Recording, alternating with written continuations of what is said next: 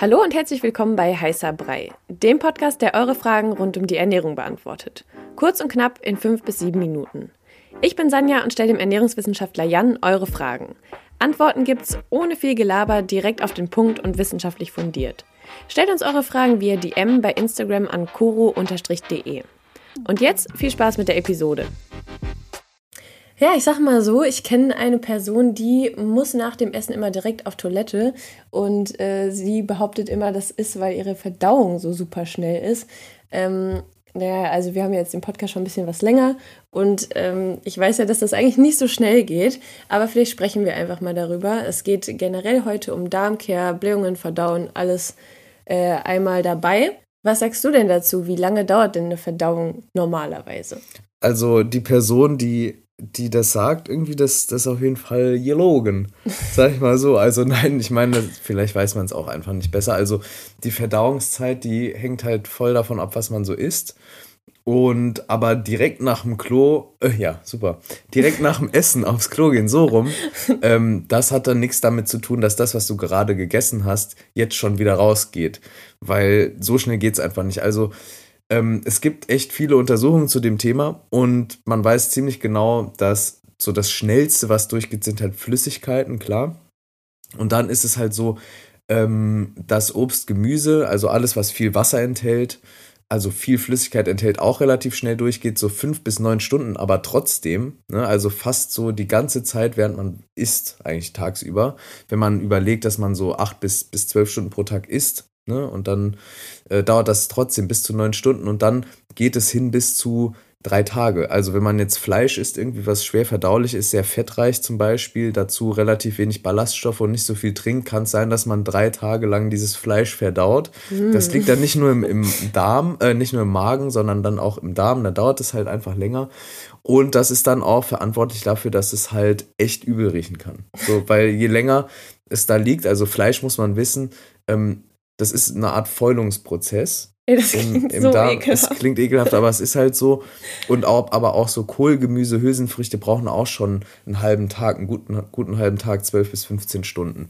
Genau, also Obst, Gemüse geht schnell, Fleisch, Nüsse, mhm. Samen auch, dauern relativ lange. Okay, dann frage ich mich jetzt, aber was ist mit dieser Person los?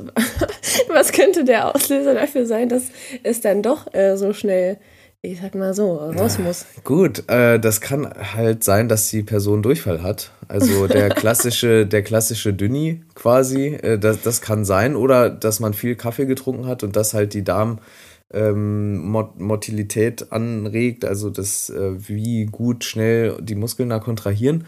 Das kann eben sein. Ähm, ja, ansonsten können es aber auch Entzündung sein, akute Entzündung vor allem. Also wenn man irgendwas nicht verträgt, Zöliakie hat zum Beispiel, also eine Allergie auf äh, Gluten und Weizen und so, kann natürlich sein. Oder man hat irgendwie sich Salmonellen eingefangen oder irgendwas anderes, was, wo der Körper direkt weiß, das muss sofort raus. Wenn der Körper, das ist halt so smart eigentlich, wenn man sich das überlegt, der checkt ja, also der Darm ist quasi die größte Oberfläche, die wir haben, die direkt mit der Außenwelt in Verbindung ist, also größer als die Haut auch ähm, wenn man den ausbreiten würde. Und der Darm checkt also alles. So, der guckt, ey, ist das alles korrekt und so, kann man das durchwinken.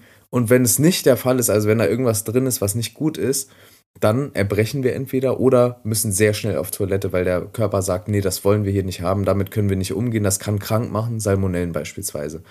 Ja, oder man hat eben Verdauungsstörungen, also man verträgt zum Beispiel keinen Milchzucker, keine Laktose also oder mhm. Fructose, also Fruchtzucker, kann eben auch sein. Also keine schnelle Verdauung. Genau, keine schnelle Verdauung, sondern einfach, es stimmt was nicht. Also mhm. wenn das häufig auftritt, stimmt irgendwas nicht. Dann schicke ich am besten mal die Podcast-Folge. Weiter, ja. Was macht man denn, wenn das jetzt so ist? Also kann man da irgendwas gegen machen?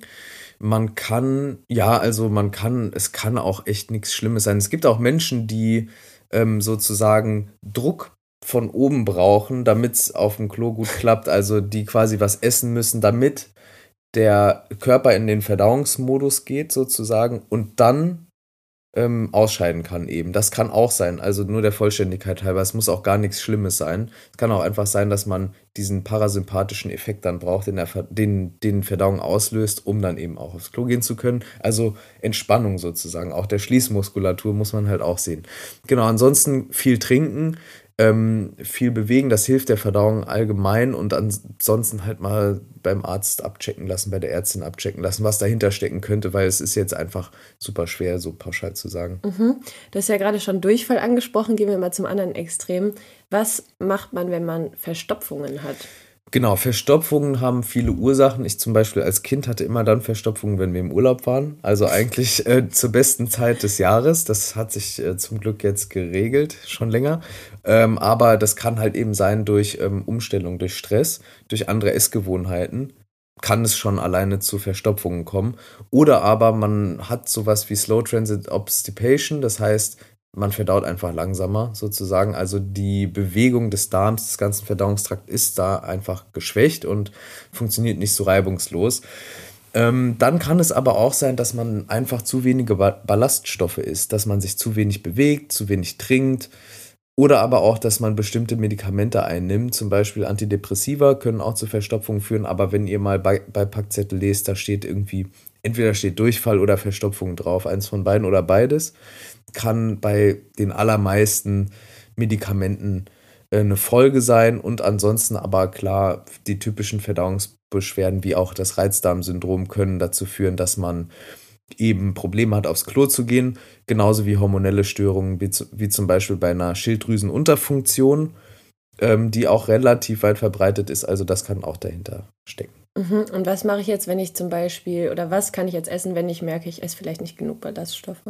Einfach mehr Obst und Gemüse, mehr Nüsse und Samen und äh, möglichst unverarbeitete Vollkornprodukte bevorzugen, dann sollte das gar kein Problem sein. Und vielleicht mal einen Spaziergang machen. genau, so, ne? genau. Genau, ähm, wir waren ja gerade bei Durchfall, jetzt mhm. bei Verstopfungen. Was gibt es noch? Natürlich Blähungen. Mhm.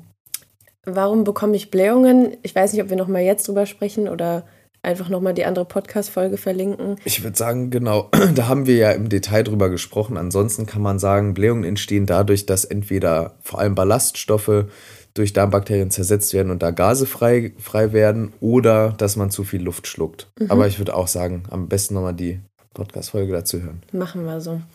Okay, was kann ich denn für einen gesunden Darm tun? Das ist ja immer so ein Ding irgendwie. Mhm.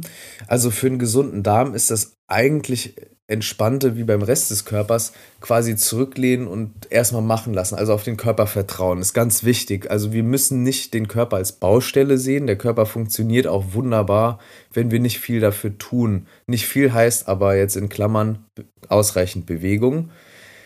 Stress vermeiden oder stressreiche Phasen ausgleichen. Also wir kennen das alle, man kann Stress nicht immer vermeiden, das finde ich auch Quatsch sozusagen, aber man muss einen Ausgleich schaffen, wenn man ähm, sehr gestresst ist zum Beispiel, dann Ruhephasen einplanen, dann halt eben gesund essen. Was heißt das? Viele Ballaststoffe, viel unverarbeitetes Obst, Gemüse, Vollkornprodukte, Getreide, Hülsenfrüchte und so weiter, Nüsse, Saaten.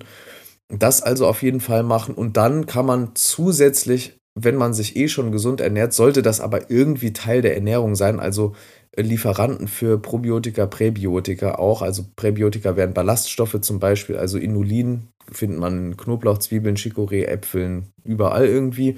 Und ansonsten kann man auch durch Probiotika, also Bakterien, lebende Bakterien oder lebensfähige Bakterien, zum Beispiel aus Kefirjoghurt, was weiß ich, Buttermilch, Kimchi, Sauerkraut und so weiter, ähm, den Darm unterstützen. Aber das sind alles ke keine Allheilmittel und ähm, genau, ansonsten gesunder Lebensstil, das passt dann schon. Mhm. Dann sollte es klappen. Und wenn es nicht klappt, dann erstmal auf den Lebensstil gucken, was isst man so, wie bewegt man sich, was, wie ist das Leben allgemein, ist man gerade übel gestresst und dann liegt da oft schon die Ursache.